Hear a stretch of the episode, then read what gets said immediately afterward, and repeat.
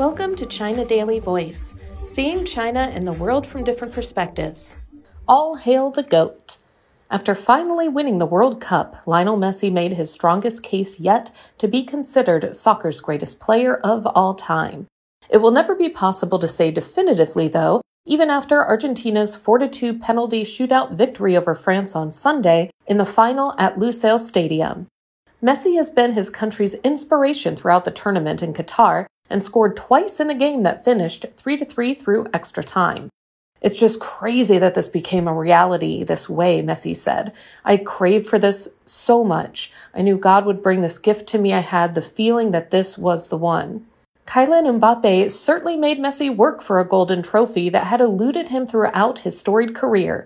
The France forward scored a hat trick as the defending champions came back 2 0 down and then evened the match again after Messi made it 3 2 in extra time.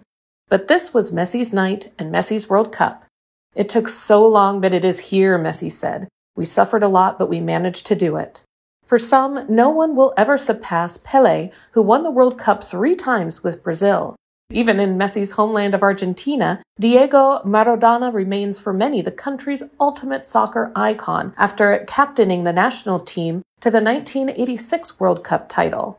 And for the past 15 years or so, Messi has had a personal rivalry with Cristiano Ronaldo just to establish himself as the finest player of his generation.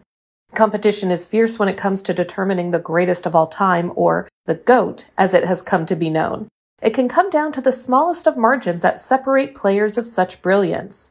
Messi's failure to win the sport's biggest prize has always counted against him when measuring his achievements against Pele and Maradona.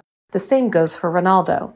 Messi is a seven time winner of the Ballon d'Or award for the best player in the world and lifted club soccer's biggest prize, the Champions League trophy, on four occasions. He ended his wait for a first major trophy with his country at last year's Copa America.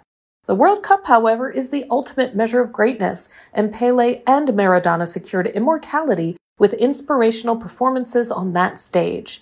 That had eluded Messi until Sunday.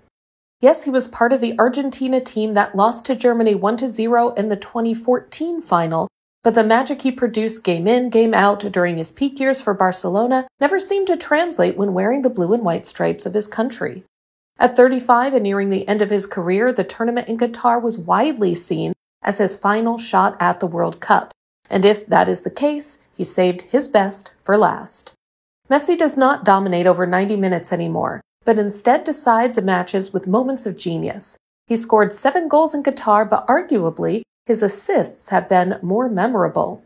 His disguise pass for Nahuel Molina's goal against the Netherlands in the quarterfinals was weighted and measured to perfection. His twisting and turning run to beat Croatia defender Josko Gvardiol and set up teammate Julian Alvarez in the semifinals felt like peak Messi only in slow motion. He has now surpassed Pele with 13 goals at World Cups and is tied for fourth with Just Fontaine on the all-time list. His seven in this year's tournament surpassed Maradona's five at the 1986 edition in Mexico. Messi has now scored a national team record 98 goals in 172 games.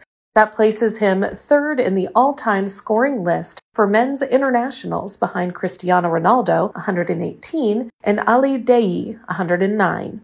There has been a sense of destiny for Messi in Argentina even after its shocking 2 1 loss to Saudi Arabia in the team's opening game of the World Cup. Messi had to summon every bit of energy in his aging limbs to get Argentina through the final and hold off Mbappe, leading 2 0 and cruising to the title as the game approached the last 10 minutes. Mbappe intervened to remind everybody that he has already overtaken Messi and Ronaldo as the best player in the world right now. He scored in the 80th and the 81st minutes to turn the game upside down. When Messi put Argentina back in front in the 108th minute, he looked to have scored the winner. But Mbappe's penalty in the 118th saw the Paris Saint Germain star complete his first hat trick in a World Cup final in 56 years.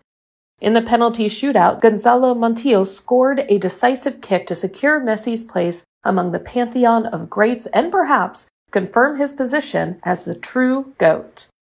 That's all for today. This is Stephanie, and for more news and analysis, buy the paper. Until next time.